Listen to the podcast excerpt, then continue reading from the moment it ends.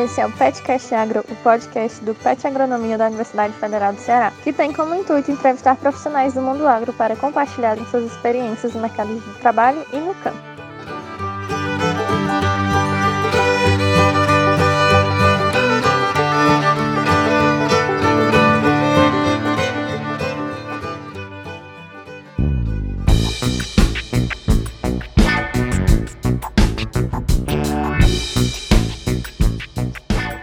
Convidado de hoje é o pesquisador e doutor Flávio Barcelos Cardoso. Ele possui graduação em agronomia pela FTB, Faculdades Integradas da Terra de Brasília, mestrado em fitotecnia na área de produção vegetal, doutorado em fisiologia vegetal e pós-doutorado pela Universidade Federal de Viçosa. Atualmente é Technical Sales Agronomist América do Sul na US Borax, Rio Tinto, onde é responsável por toda a parte técnica, desenvolvimento de mercado e pesquisas com boratos refinados para a agricultura.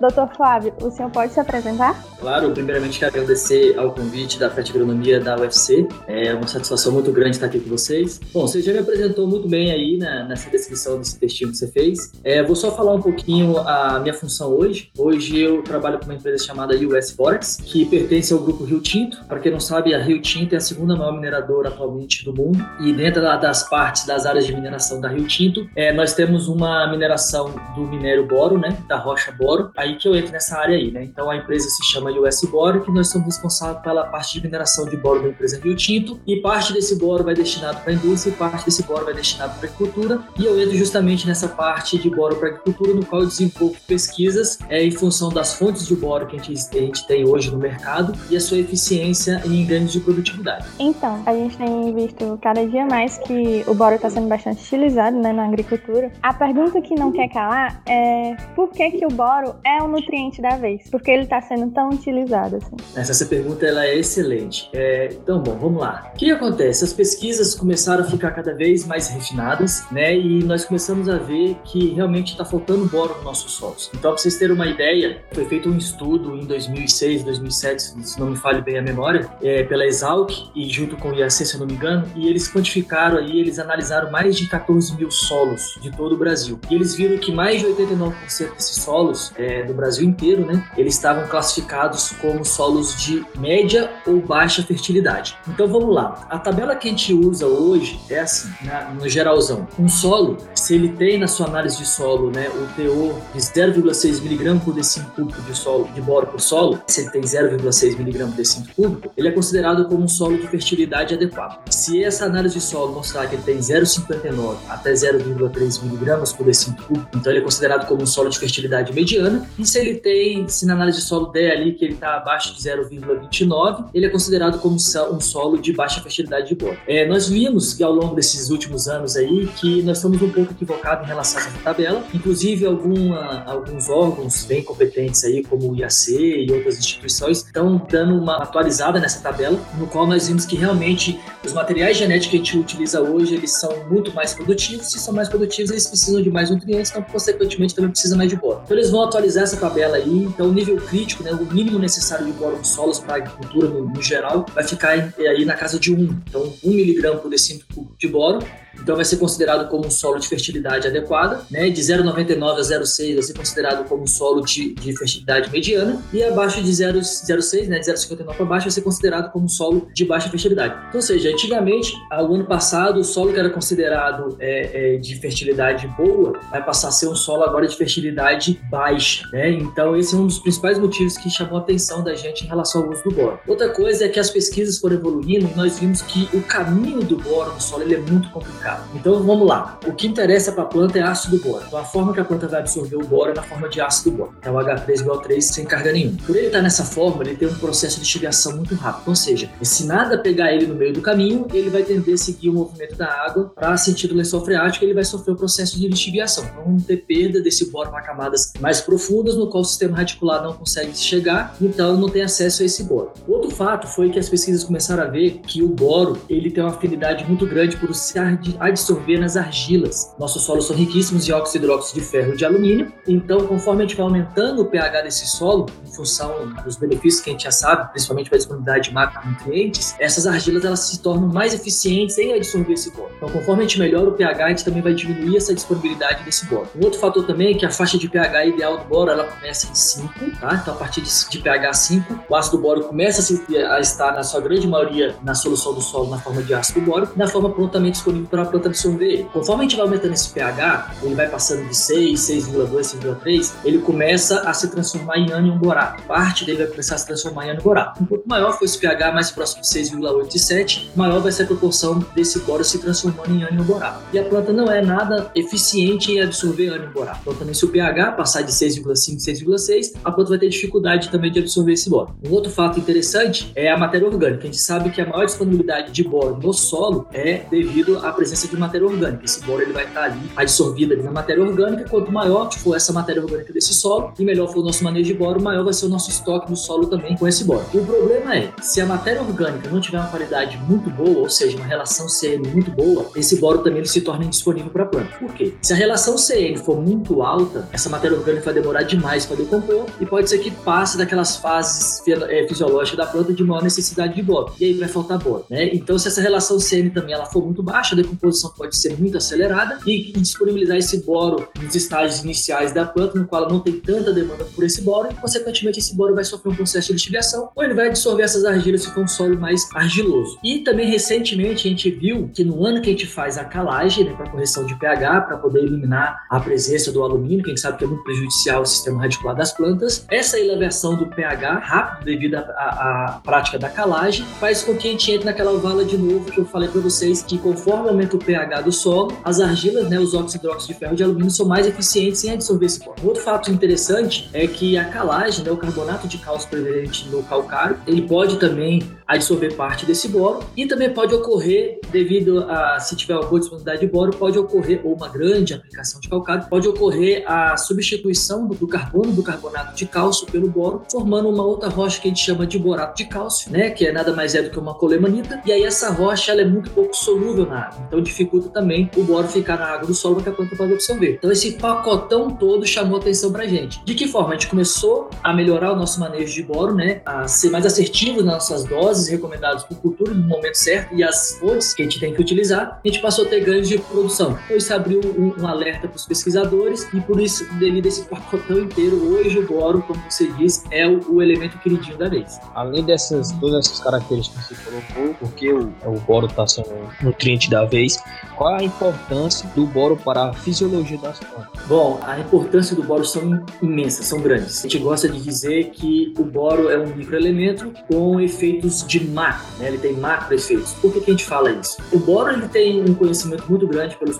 pelos produtores em geral no período de florescimento das plantas, né? no período reprodutivo, no qual já se sabe que se a planta tiver baixa disponibilidade de boro, a gente vai ter o quê? Um baixo desenvolvimento é, de flores, vai ter um grande aborto dessas flores e, consequentemente, a gente vai ter menos fixação de vagem, menos fixação de frutos, né? Se, se for uma planta frutífera, e a gente vai ter uma produção menor. Então a gente já sabe muito em relação a isso. Só que até a planta chegar nesse estágio vegetativo, né? Estágio vegetativo, esse estágio fenológico dela de florescimento, período reprodutivo, boro ele está ele tá envolvido em outros fatores, em outros processos fisiológicos que são extremamente importantes para que a planta chegue até o florescimento. Então vamos lá. Para que um órgão cresça, uma folha nova cresça, para uma raiz novinha cresça, né? Para que uma flor vingue, cresça, desenvolva e forma um fruto ou forma uma vagem, que seja, é, na pontinha desses órgãos existe uma, uma região de multiplicação de células. Existe um meristema atuando ali, no qual ele tem que multiplicar bastante as células e para depois essas células é, se diferenciarem e aí formar o órgão e a planta crescer e desenvolver. Para que esse meristema se, esteja ativo, funcionando com boa multiplicação celular, para garantir um bom desenvolvimento e crescimento da planta, precisa da presença do boro. Então, quanto menor a disponibilidade de boro nos tecidos da planta, principalmente nessas regiões, nessas pontinhas, onde está tendo essas multiplicações celulares para depois dessas células se diferenciarem e crescerem e formarem os órgãos que a planta precisa, baixo boro, a planta tem baixa atividade desse meristema, ela vai levar mais tempo para poder crescer, tá? Então esse é um, um, ponto bem importante aí, que antecede muito ao ponto de florescimento. É, uma outra coisa bem importante do boro também, que o boro ele está envolvido com excesso de luz, né? Então a gente sabe, por exemplo, no Nordeste, né, no semiárido de vocês aí, a gente sabe que tem muita luz, né? O sol aí dá as caras por volta das 4h40, 4h50 e vai se pôr for ali na, por volta das 7 horas, então a gente tem muita luz, uma intensidade de radiação solar muito grande. Nós temos aí umidade do ar sempre abaixo da casa dos 60%, né, na sua grande maioria ali no período entre 10 horas e 4 horas da tarde, ela está sempre aí abaixo de 60%, 50%. Por mais que a gente tenha um sistema de ligação eficiente, a planta ela vai sofrer com esse excesso de calor, excesso de luz, porque a taxa de transpiração da planta é muito maior do que a taxa de absorção de água pelas raízes. Então vai ter sempre uma diferença entre o tanto que ela está perdendo de transpiração e o tanto que ela está conseguindo repor essa água perdida pelo sistema de absorção de água pela raiz. E aí a planta vai começar a sofrer com esse excesso de luz e vai dar um probleminha que a gente chama de fotooxidação. No meio rural a gente chama de escaldadura, que seriam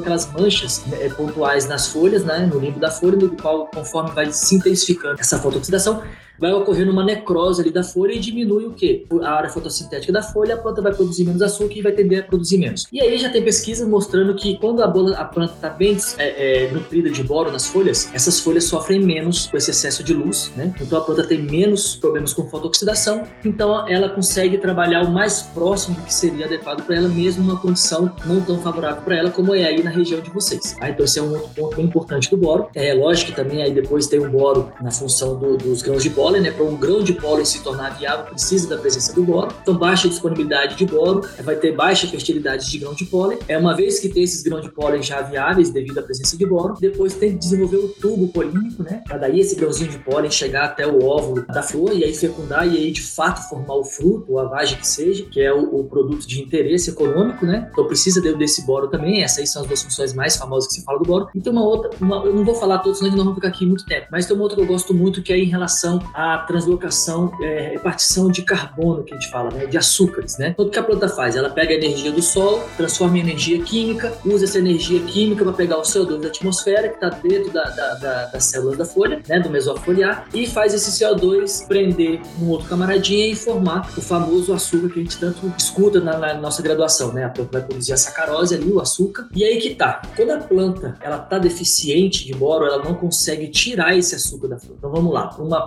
uma folhinha nova que está crescendo poder crescer, ela precisa de energia. Essa energia vem da onde? Vem do açúcar. Então as folhas, que já são fonte, produzem esse açúcar. Depois a planta tem que tirar esse açúcar da folha, botar ela dentro do floema, para daí ir até a folha nova. Teria como assim? A produzir a minha soja e tenho que tirar a minha soja da minha lavoura, né, do meu campo, e levar para o silo. Então eu tenho que botar essa soja dentro do caminhão com o seu transportador. Então seria a mesma coisa a planta. A planta ela tem que tirar as coisas de dentro da folha, botar dentro do floema, que seria o caminhão dela, para daí esse caminhão levar até o silo que seria, por exemplo, um órgão que está em, em, desenvolvimento, uma flor, uma raiz que seja. E esse carregamento desse caminhão, né, no campo ele é feito pela máquina, né, a máquina encosta do lado e descarrega o grão ali é, dentro do caminhão. E quem que faz isso dentro da planta, na folha? Quem que faz esse carregamento do, do caminhão? Quem faz esse carregamento do floema? É boro e magnésio. Então são os dois nutrientes que estão diretamente relacionados com o carregamento do floema. Então para a gente ter um bom desenvolvimento, um bom crescimento das plantas, ou se é uma planta já adulta, né, em pleno produtividade, se for uma frutífera, ela todos os anos ela precisa tirar esse açúcar das folhas para mandar esse açúcar para as gemas, para as gemas brotarem, né, e formarem as flores. E depois essas flores precisam de comida, precisam desse açúcar. E aí tem que tirar esse açúcar da folha. Então muitas vezes as plantas a gente tem visto aí no, no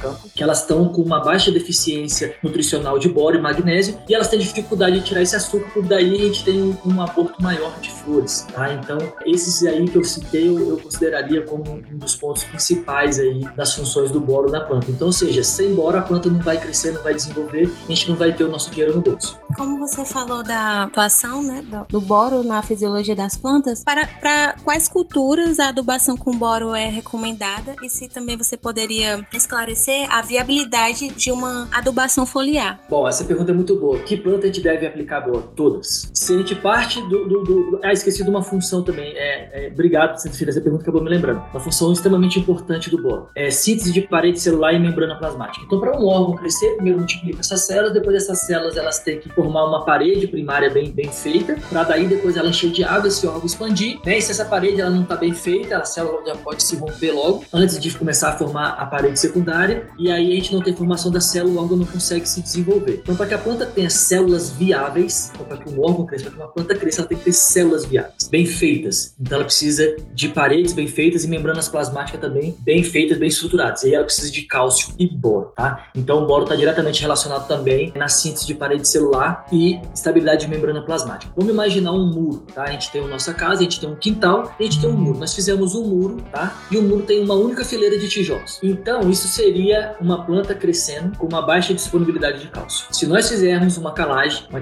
uma aplicação de, de fertilizante à base de cálcio, fornecermos cálcio para a planta, aí essa planta vai absorver mais esse cálcio, nosso muro vai passar a ter duas, três, quatro fileiras. Quanto mais cálcio nós disponibilizarmos para a planta, maior o número de fileiras de tijolos ela vai colocar no muro dela. Então ela vai fazer paredes mais espessas, então paredes mais rígidas, mais estruturadas. E de onde vem o boro? Vamos voltar de novo para o nosso muro. Se nós fizermos um muro e não rebocarmos ele com cimento, né, fizermos aquele reboco, vem um vento muito forte, o muro tomba. Mesma coisa é a planta. Se a célula não tiver o reboco dela, ela vai ter o quê? As paredes fracas e aí devido ao peso da planta, conforme ela vai crescendo, aquela planta pode dobrar devido à parede muito fraca e aí ela dobra, rompe o vaso do xilema do floema, a planta vai vir a morrer. E aí onde entra o boro? O boro justamente, o boro vai se ligar a resíduos de pectina e aí ele vai começar a se ligar ali na parede, na camada externa da parede celular, das células, e formando esse, esse reboco que seria no muro. Então, uma vez que nós rebocamos o muro, pode vir um vento forte que dificilmente vai derrubar aquele muro. Mesma coisa é a planta. A planta, quando ela tem é, boro preso a resíduos de pectina, impregnando ali a lamela média junto ao cálcio, eles vão formar uma parede bem feita, uma parede primária. Então a planta vai desenvolver. Então ela vai ter isso aí. Então por isso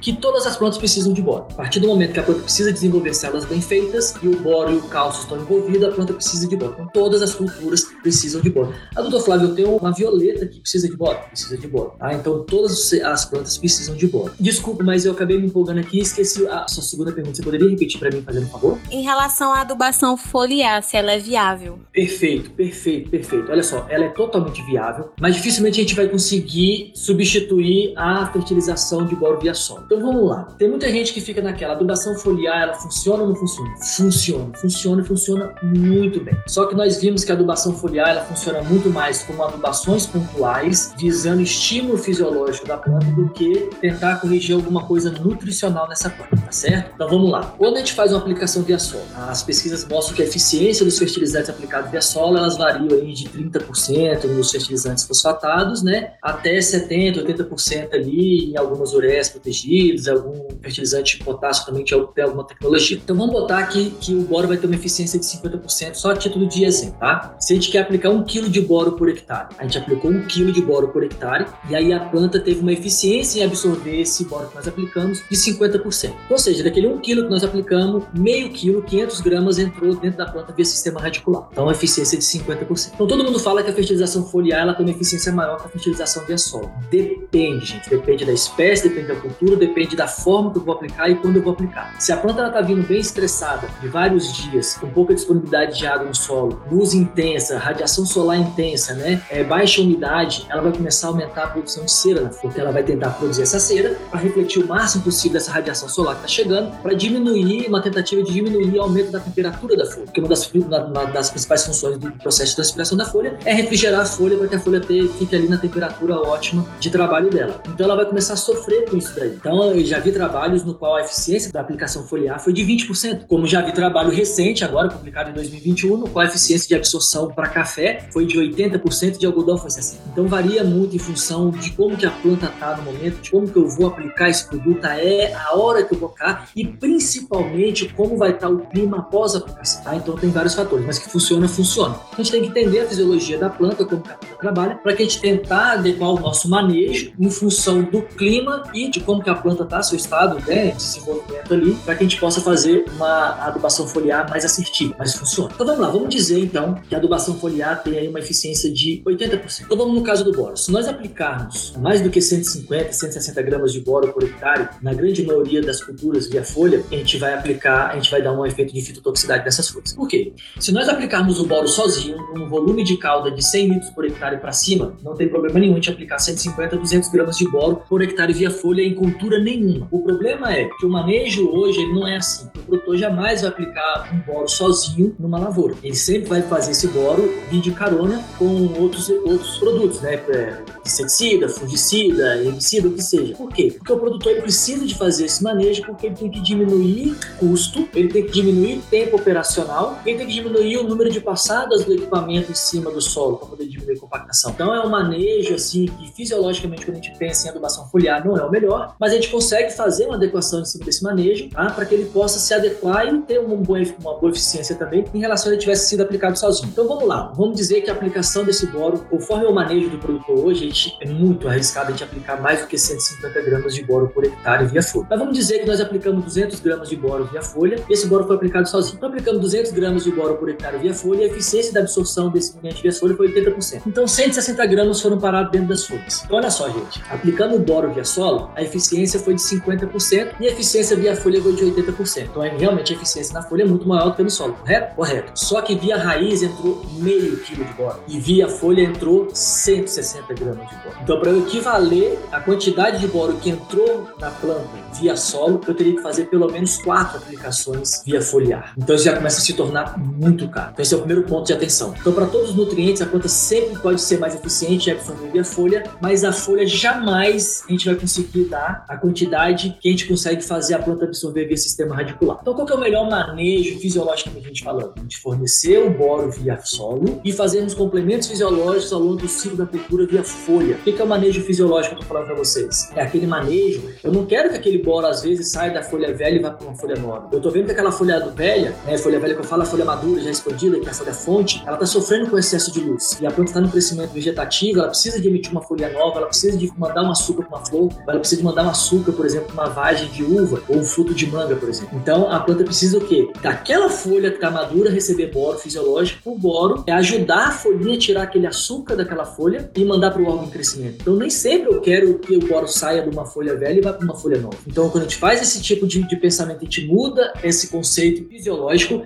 a gente consegue ter sucesso nas aplicações foliar via boro. Então a gente vai fazendo aplicações sequenciais, pelo menos duas, três vezes. A gente vai pegar a dose total. Ah, eu queria aplicar meio quilo de boro via folha. Tá, então vamos fazer aí quatro, cinco aplicações de 100 gramas. Para vocês terem uma ideia, na soja, na soja, no milho, é, é, a gente tem feito aplicações aí de 70 gramas de boro por hectare, junto com os defensivos, é, três, no mínimo três aplicações e tem dado resultado fantástico, aplicações fisiológicas, porque uma vez que a folha está bem nutrida de boro, ela consegue mandar mais açúcar para a raiz e aí a raiz vai precisar daquela energia para poder absorver o boro da grande disponibilidade no solo. Vocês estão começando a entender como que a planta funciona? Então, se nós fizermos a mudança de chip na cabeça da gente, aplicações de boro via folha têm que ser fisiológicas, favorecendo a absorção do boro que nós aplicamos no nosso manejo via solo. Essa é a forma mais correta de fazer e é assim que a gente tem visto ganhos de produtividade na lavoura. O que acontece também é o seguinte, quando a gente faz a aplicação de boro via folha, aquela folha que absorveu aquele boro, por exemplo, se é uma soja que tem baixa mobilidade de boro no solo, ou na, no flema, por exemplo, pouco daquele boro ele vai sair daquela folha da onde ela absorveu, né, que aquele boro caiu na aplicação foliar, pouco daquele boro vai sair daquela folha para uma folha nova. E aí, quando a, a soja daqui três dias soltar um trifólio novo, eu vou ter que entrar com boro de novo, porque se o solo está deficiente de boro, aquela minha aplicação de boro que eu fiz lá atrás não vai suprir o boro necessário para desenvolver rapidamente o próximo trifólio. E aí eu vou ter que fazer uma nova aplicação. E aí a soja, dependendo aí do, do clima, das condições, daqui três dias vai mandar uma outra folha de novo, outro trifólio. Aí eu vou ter que fazer uma outra aplicação. Então é, fica difícil a gente fazer esse manejo nutricional. Então, você tem que priorizar solo, fazer manejos pontuais, duas, três vezes durante o ciclo via folha, e a gente consegue fechar essa conta tranquilamente. É, um outro ponto importante é que todo mundo fala hoje que produtos, que é boro meia, boro etanolamina, boro subitol. Então também é uma discussão muito grande que tem aí no meio científico se funciona ou não funciona. É, por eu trabalhar com boro, é, eu tenho estudado bastante muito isso, com bastante pesquisadores de ponta no meio científico no mundo, e o que eu tenho visto é o seguinte: a grande maioria já chegou a um consenso que quando você faz a aplicação do boro é, em complexo com subitol ou boro em complexo com boro meia, é, melhora a velocidade de absorção desse nutriente via folha quando você compara esse boro aplicado com ácido bórico por si só. Só que, para que a planta tenha uma melhor absorção desse boro, ela já tem que ter um status, um status nutricional de boro bom. Então, se a planta estiver bem deficiente de boro também, eu fazer uma aplicação de boro via folha, ela vai absorver menos boro. Então, quanto melhor for o estado nutricional da planta, no momento que eu vou fazer uma aplicação de boro via foliar, maior vai ser a eficiência daquela planta em absorver aquele boro. Então, por isso que eu falo, a gente tem que estudar a fisiologia da planta para a gente poder entender. Mas funciona. Funciona desde que a gente faça essa correção de conceitos e manejo na planta. A adubação foliar, ela é super bem-vinda. Flávio, com base na pergunta anterior, você acha que os produtores eles estão dispostos a realizar essa adubação com o boro? E, assim, como tentar convencê-los a fazê-la? Então, cada vez mais eles, eles estão se tornando com a mente mais aberta em relação ao boro, porque a grande maioria esmagadora dos pesquisadores já estão falando isso. Ah, os principais consultores que a gente tem hoje, eles já se atentaram isso também, a importância do boro.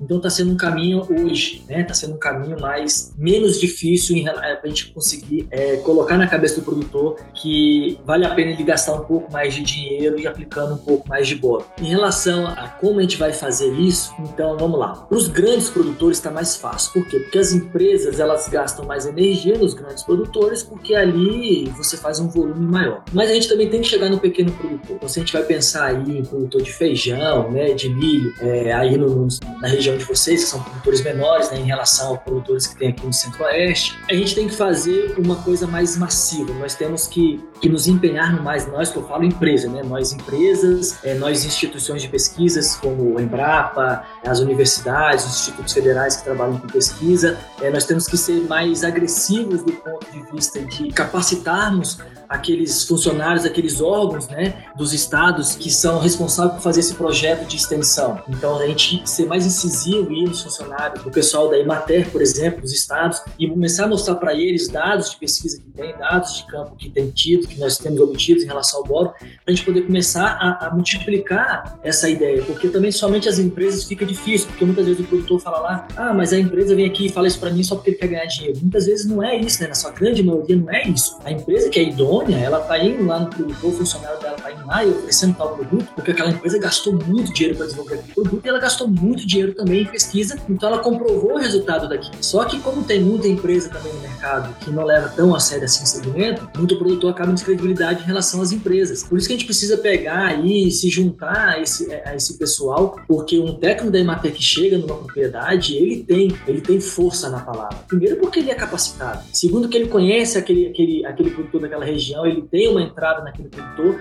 e aquele produtor conhece ele. Então, acho que se a gente fizer um trabalho assim mais direcionado a, nesse sentido, eu acho que a gente consegue sim atingir bem forte os pequenos produtores e a gente consegue também fazer manejos eh, nesses pequenos produtores com quais vão melhorar a produtividade deles. Mais ainda interessados em, em melhorar a produtividade são os pequenos produtores, porque se eles têm pequenas áreas, eles têm que produzir o máximo possível naquela áreazinha pequenininha que ele tem para ele poder ter uma rentabilidade maior. Então, eu acredito que se a gente fizer um projeto mais ou menos assim, a gente consegue atingir fortemente o pequeno produtor para poder mostrar a eles que eles precisam de fazer aplicação de boro para ter ganhos de produtividade. Não só ganhos de produtividade, tá? É, às vezes a gente não melhora a produção. Vamos dar um exemplo. Quando a gente faz um manejo mais adequado de boro e magnésio no melão, por exemplo, e na uva, nós não melhoramos a produção, nós não aumentamos o número de quilos de fruto por hectare, mas não aumentamos o grau BRICS. Então a gente sabe que o melão é um fruto não climatérico, o grande desafio dos produtores de melão é saber o momento exato de colher o melão no qual ele tem a maior doçura possível. Porque uma vez que ele colheu aquele melão, o grau BRICS não está adequado, o que, que vai acontecer? Aquele produto vai ter um valor de mercado menor. Então, quando você faz esse ajuste, né, você consegue melhorar a qualidade daquele fruto. Então, ele vai produzir os mesmos quilos de melão, porém melões mais doces, que aí sim ele vai conseguir ter um valor de mercado muito maior. A gente já observou vários fatores que você apresentou para a gente, fisiológico, mercado. Agora a gente quer saber em relação à cultura própria, a, a soja. Por que, que ela é uma das queridinhas em relação à adubação por bora? Bom, essa pergunta é muito boa, cara. Muito boa mesmo. Não é que ela é uma das queridinhas pro boro. É porque recentemente, aí uns 3, 4 anos no máximo, o produtor de soja ele se atentou que se ele fizer um bom manejo de boro, ele vai conseguir o quê? Ter aumentos de produtividade. É, se a gente pensar para parar aí, ó, o algodão se usa muito mais boro do que soja. Ah, o produtor de café usa no mínimo 3 kg de boro por hectare ano. Se a gente for aí lá no Pará, o povo da palma, né, da, da, da do Dendê, tá usando pelo menos no mínimo também 3 kg de boro então tem várias outras culturas que já têm um conceito povo da uva no Vale do São Francisco, já trabalhei muito no Vale do São Francisco e o povo da uva usa muito o boro, porque já sabe dos benefícios do boro. Então tem várias outras culturas que já se tem esse conhecimento de que precisa usar boro. Por que, que a soja é aquele dia da vez? Eu acho fantástico você colocar aí entre parênteses aquele dia, porque nós estamos falando aí de pelo menos 37 milhões, 38 milhões de hectares de soja que nós temos no Brasil. Então é uma área gigantesca. E agora, como o produtor ele começou a se atentar que ele está precisando de realmente fazer um manejo mais assertivo de boro para ganhos de produtividade. Então, se o produtor quer tirar aí acima de 75, 80 sacas de soja por hectare, sair daquela vala comum, que é a produção média do Brasil de 55, 57 foi a última agora, nessa né? 2021 a média do Brasil ficou 57,3, se não me engano. Se ele quiser sair dessa vala comum, passar aí para 75, 80 sacas, ele tem que fazer manejo de boro. Então, o produtor ele começou a ver isso, né, através dos consultores, através das empresas, dos centros de pesquisa, universidades, começamos a fazer esse trabalho, o produtor começou a ver, e aí o impacto é muito grande, né? Nós estamos falando aí de 37, 38 milhões de, de hectares de soja por hectare, então o, a, a, informação ela se dissemina muito rápido, né? Porque a principal cultura é, de grãos produzida no Brasil, né? Só cultura no, produzida no Brasil, então aí daí vem a importância de, desse, desse aspecto que eu achei legal de você falar do queridinho. Mas nós já temos outras culturas que já estão usando boro há muito mais tempo do que a soja, já se atentaram à importância do boro há muito mais tempo, por exemplo, como o algodão, é, manga, uva e, e, e café. Indo para nossa outra pergunta, ainda em relação à soja, você poderia explicar um pouco mais sobre como é realizado é, esse manejo em relação à soja assim, e a importância de conhecer a cultura para auxiliar nesse processo? Claro, perfeito. Então vamos lá. Na soja, normalmente tem se aplicado, dependente da análise do solo, tem se aplicado a, na média um quilo de boro por hectare. No mínimo tem se aplicado aí meio quilo, mas a grande maioria hoje dos produtores estão tirando aí acima de 75, 80 sacos de soja por hectare estão fazendo pelo menos um quilo de boro por hectare. Então vamos lá. Para a gente falar do manejo da soja, a gente tem que primeiro falar das fontes de boro. Então quais são as fontes de boro que a gente tem no mercado hoje? Nós temos ácido bórico, nós temos octaborato de sódio, nós temos o boro meia, né, o boro sorbitol, que nada mais é do que o ácido bórico complexado com sorbitol, complexado com a monetanolamina. Nós temos a ulexita, que representa aí algo em torno de 89, 90% de todo o boro utilizado na agricultura no Brasil. E nós temos aí recentemente aí de uns sete anos para cá é a fonte de boro chamada bórax. Então vamos lá. De onde vem? Vamos, antes de eu falar de onde vem o ácido bórico e da, do octaborato de sódio, vamos falar um pouquinho dessas duas rochas, olexita e bórax. Olexita, gente, não é o nome de um produto, tá? Olexita é o nome de uma rocha. Ela é uma rocha, um minério chamado olexita, no qual ela é um borato de sódio e cálcio. Ela tem boro na sua estrutura, ela tem o elemento sódio, ela tem o elemento cálcio. Então, por ela ter cálcio na sua estrutura, ela tem a solubilidade em água dela parcial. É, e o que, que isso quer dizer? Quer dizer que nem todo o boro que está presente na rocha lexita ele vai uma hora se dissolver na água do solo para que a planta possa beber aquele boro. Tá? Então, essa é a única limitação que a gente tem das olexitas. Ela não consegue liberar de fato todo o boro. Ah, vai ter um intemperismo nessa olexita. Não vai, gente. Vai precisar aí de muitos anos, tá? O intemperismo tem que ser intenso, principalmente se for uma olexita calcinada. Então, quanto mais calcinada for essa lexita, mais tempo vai precisar de ter para intemperismo para poder liberar o restante desse boro. Tá? As pesquisas mostraram aí que na melhor das hipóteses, uma olexita calcinada aí, ela vai estar tá liberando em torno de 50% de todo o boro que tem na sua estrutura. Então a gente tem essa rocha olexita. Por que, que tem muito olexita no Brasil? Porque os Andes é os maiores produtores de olexita. Tá? Olexita, na verdade, ela se originou ali, são, são, era o fundo do oceano, era rico em boro, em olexita. Conforme ele foi tendo atividade sísmica, vulcão, né, a, a, o fundo do mar se elevou, formou os Andes, então os Andes são riquíssimos em ulexita. Então, a ulexita ela vem aqui da região dos Andes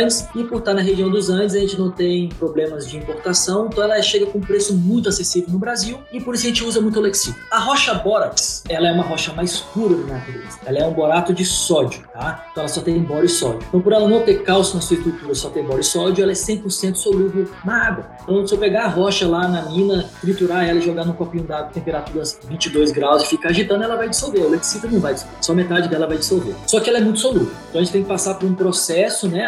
O bórax tem 10 moléculas de água, a gente tem que passar por um processo, industrial para tirar um pouquinho dessa água para ele não se tornar tão solúvel assim, rapidamente e não intoxicar a planta. Então como que a gente faz o ácido bórico? Nós vamos pegar a lexita ou nós vamos pegar essa rocha bórax, tá? E vamos reagir ela com ácido sulfúrico. Se nós pegarmos a lexita e reagirmos com ácido sulfúrico, nós vamos produzir o ácido bórico. E se nós pegarmos depois o ácido bórico e reagirmos com o hidróxido de sódio, nós vamos formar o octaborato de sódio. Então são essas fontes que a gente tem de vinhos de água. Tem também a rocha colemanita do boracita, mas aí são rochas muito pouco, são homologados pelo marco, mas são rochas no qual a biodisponibilidade do boro está na casa da colemanita na casa de 8 a 11%, ou seja, de todo o boro presente num borato de cálcio, né, que é uma colemanita, ela vai ter no máximo aí 8 a 11% de todo aquele boro disponível para a planta. Então não são fontes tão eficientes assim, tá? Então eu vou focar mais na olexita e no bórax o ácido bórico e o octoborato que a gente mais usa. Então na soja, como bem feito. É o principal manejo que se fazia aí há uns 8 anos atrás, 10 anos atrás, era a aplicação do ácido bórico junto com o herbicida, né, junto com o glifosato,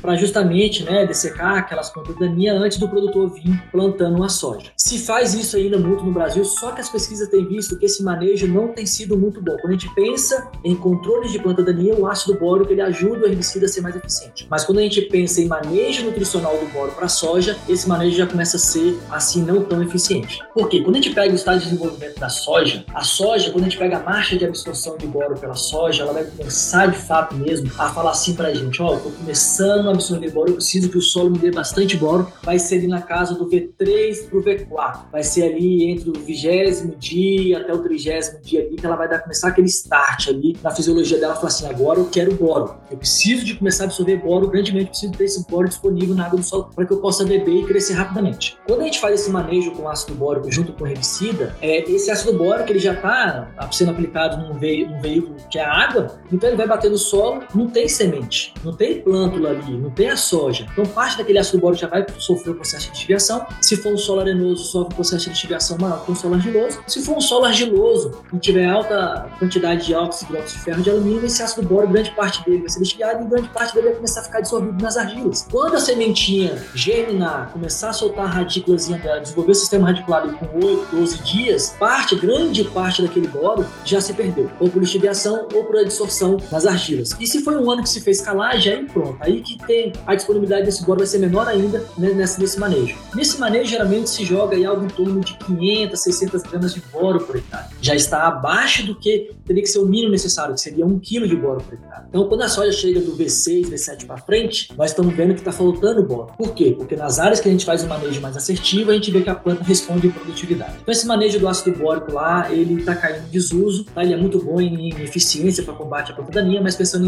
em, nutrição de boro, ele não é a melhor opção. Tá? Na verdade, se a gente for ranquear, ela é a opção menos desejada. Ela não é ruim. Se ela fosse ruim, a gente não estaria sendo um produtor recorde ano após ano, tá? mas a gente tem manejos melhores. Esse não é o manejo. Nós estamos perdendo muito dinheiro por lixiviação, absorção de boro, e a planta está produzindo menos. O outro manejo que a gente faz é a aplicação no solo com o Lexita e o Borax. Os dois são fontes muito boas de boro, ressaltando que a olexita tem um pouco de arsênio. O menor que seja a presença de arsênio nesse, nessa olexita, que seja infinitamente abaixo do, do máximo permitido pela legislação brasileira para danos à saúde humana, esse arsênio ele causa danos à saúde da raiz, então está causando danos à saúde do bolso do produtor. O arsênio tem o mesmo efeito que o alumínio em diminuir o crescimento de radículas daquelas raízes bem fininhas. Então, uma vez que vai aplicando olexita ano após ano, após ano, após ano, após ano, vai acumulando arsênio, principalmente se a matéria orgânica do solo for boa. No ano que se chove muito, dá aquelas áreas alagadas ou muitos dias com o solo próximo à capacidade de campo, esse arsênio se desprende facilmente da matéria orgânica, se torna na sua forma mais solúvel, a planta absorve ele rapidamente e aí diminui a produção de pelos radiculares, a planta vai sofrer mais com excesso de luz, excesso de calor, enfim. Então a lexita tem esse ponto de atenção, tá certo? É, produtores de café e de laranja já estão mudando a, a, o uso de, de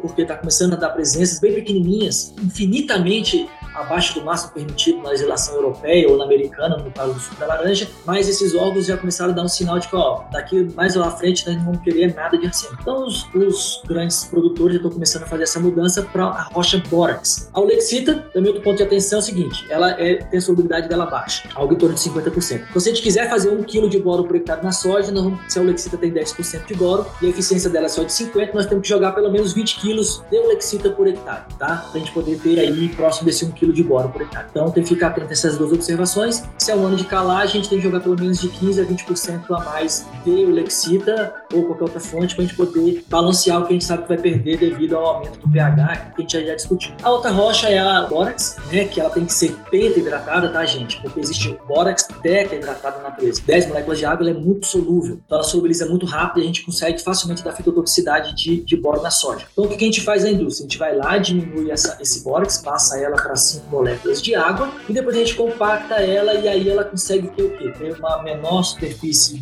específica e ela está desidratada. Então ela vai precisar de mais tempo para poder solubilizar. Vantagem dessa rocha bórax penta-hidratada, tá, gente? Compactada, 5 moléculas de água, é o fato que a gente sabe que 100% daquele boro vai solubilizar. Ou seja, se eu calcular jogar 1 kg de boro por hectare, como o, bórax, né, penta-hidratado, ele tem 15% de boro, nós vamos jogar aí 6,7, 7 kg de boro por hectare. Eu sei que 100% vai vai liberar daquele boro, tá? Então essa é a diferença de um para o outro. Então a gente pode fazer esse manejo manejo ali, antes do plantio, ou a gente pode pegar também, tem indústria que está misturando né, o bórax, hidratado e compactado, é, junto com o KCL, mistura física com o KCL e aplicando ele em cobertura. Por que, que isso é vantagem? Porque quando a gente pega a marcha de absorção de potássio pelas culturas, né, se a gente pega a marcha de absorção de potássio da soja, né, por exemplo, que vocês pediram, a soja também, a partir de V4, V5 ali, a marcha de absorção de potássio dela sobe alto, rapidamente. Então tá dizendo, agora precisa de mais potássio. E o professor Kakimaki já viu que quando a gente faz o melhor equilíbrio entre potássio boro na água do solo, esse boro ele aumenta a absorção de potássio. Então a gente torna a planta mais eficiente em absorver aquele fertilizante de potássio que a gente está jogando para ela. Se nós jogarmos o potássio e esquecermos do boro, a gente causa um desequilíbrio da disponibilidade de boro em relação de potássio em relação ao boro na água do solo. Então, ou seja, se passar a ter muito potássio na água do solo em relação ao boro, o potássio inibe a absorção de boro. Mas se nós fizermos um equilíbrio no qual fica adequado o potássio e adequado o boro, esse boro ele aumenta a absorção de potássio pelas raízes de soja ou de qualquer outra planta. Então por isso que a gente tem que pensar nesse manejo aí também do boro. Não adianta nada gente jogar muito potássio e esquecer do boro, porque aí o potássio vai inibir a absorção de boro e aí a planta vai ter menos boro e ela vai ter o potássio que teria, mas ela não vai conseguir crescer porque está faltando boro. O outro manejo seria aplicação foliar, aplica-se boro ali no florescimento, tá? E agora a gente está fazendo um, um, um, apelo bem grande também de aplicação de boro, magnésio e potássio na fase de enchimento de grãos. Por quê? É, o potássio ele vai ser o turbo. Vamos voltar de novo aqui para o nosso exemplo, né? É, a gente vai ter que carregar o caminhão com a soja na lavoura para esse caminhão levar a soja até o silo. Então a mesma coisa, vamos ter que tirar o açúcar, os nutrientes de dentro da folha, botar no floema para daí a planta levar no floema até o grão, encher o grão. O que, que seria o potássio quando a gente faz a aplicação de potássio ali em R4, R5? Esse potássio ele vai entrar dentro da célula do floema, vai diminuir o potencial osmótico, vai favorecer a entrada de água, vai aumentar a pressão de turgor dentro das células do floema e vai melhorar a velocidade do floema. Só que não adianta nada eu botar um caminhão turbinado para levar minha soja da minha, da minha lavoura até o silo, sendo que meu caminhão está pela metade com soja. Você entende? Então, o que a gente começou a fazer agora? A gente começou a fazer a aplicação de potássio com magnésio boro. A gente sabe que magnésio boro é fisiológico, aí algo em torno de 400, 450 gramas de magnésio por hectare para 100 gramas de boro por hectare, tá? via folha. No momento ali de R4 e R5, a gente viu que a planta tem conseguido carregar melhor o floema, carrega melhor o caminhão, o caminhão agora passa a ficar cheio. E aí, quando a gente vem com potássio, parte do potássio faz o quê? Um tubo no caminhão e a planta carrega mais rápido o grão com o que precisa ir. Se não tem boa disponibilidade de magnésio e boro na fase de enchimento de grão, o grão vai encher.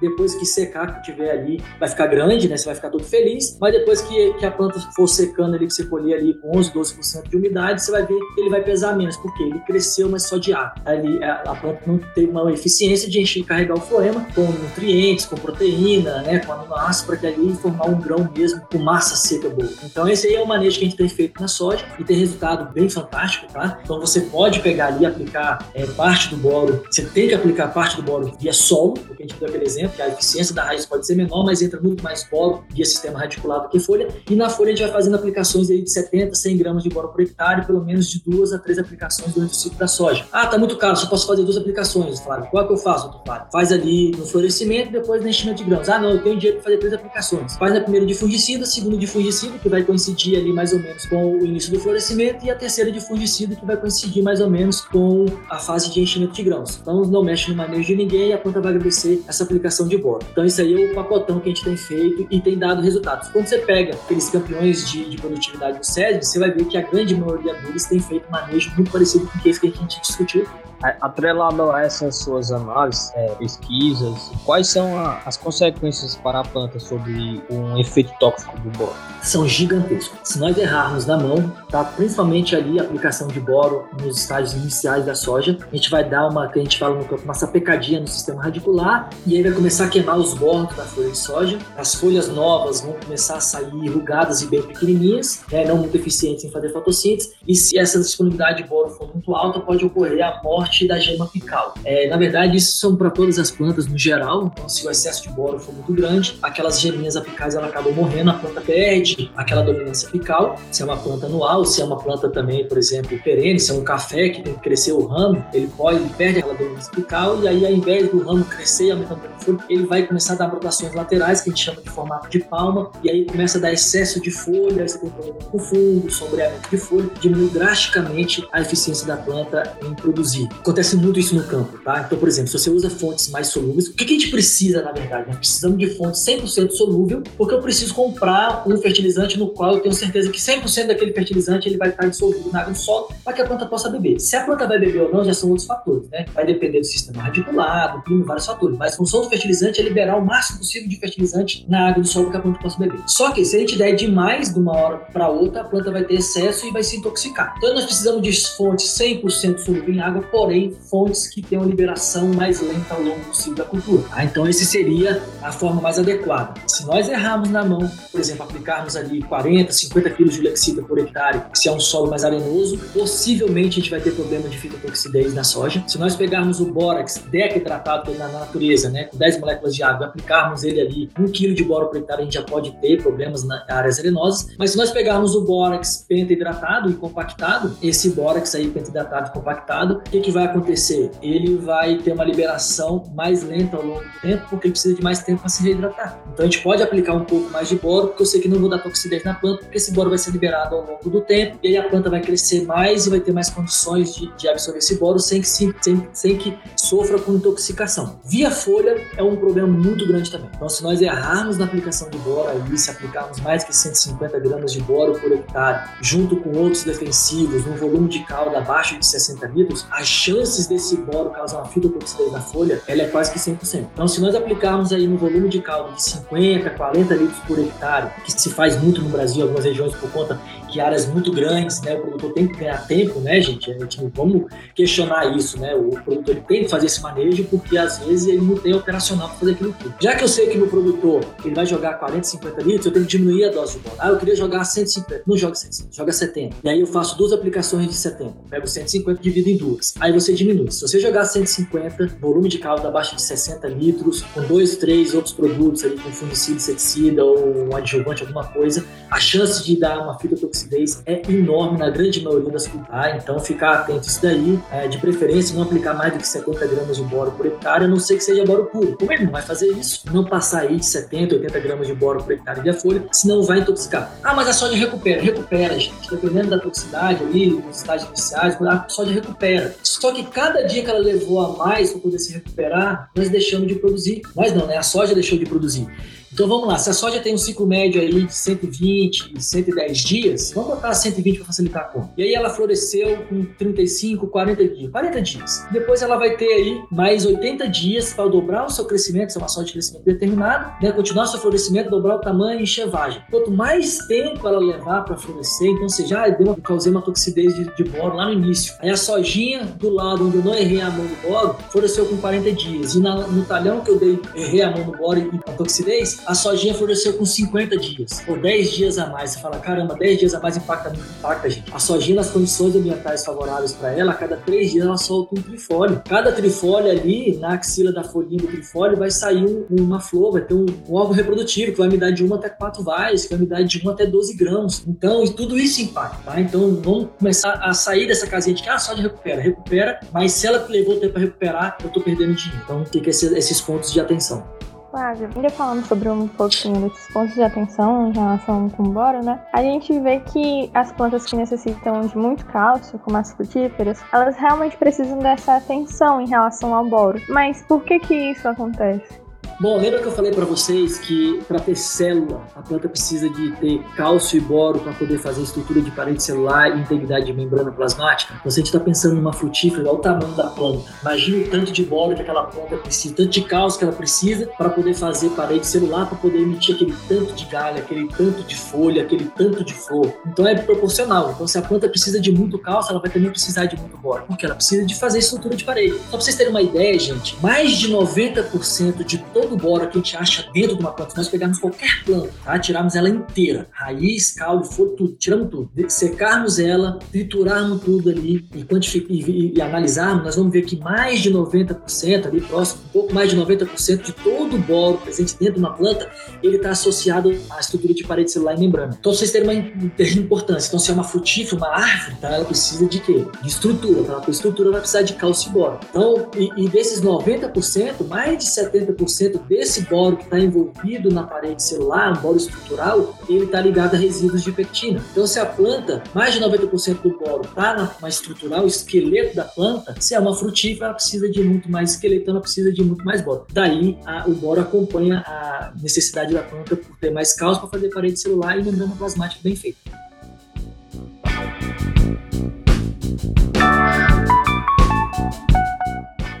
Flávio, é, a gente só queria agradecer pela sua participação no nosso podcast. Foi muito bom. Teve uma fluidez que a gente queria. E é isso, a gente queria muito agradecer a sua participação. Obrigado demais.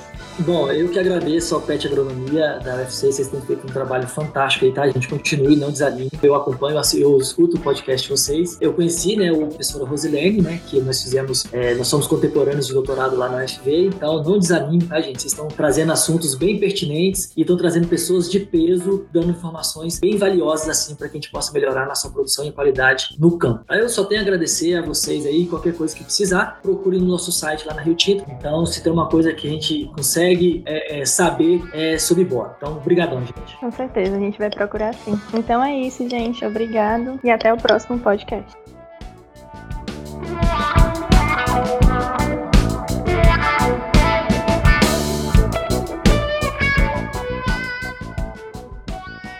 Gostou do nosso episódio? Compartilhe com os amigos e nos siga no Instagram, arroba PetAgronomiaUFC e acesse o nosso site petagronomia.ufc.br para acompanhar os conteúdos semanais que o Pet Agronomia produz. Então é isso, até o próximo episódio!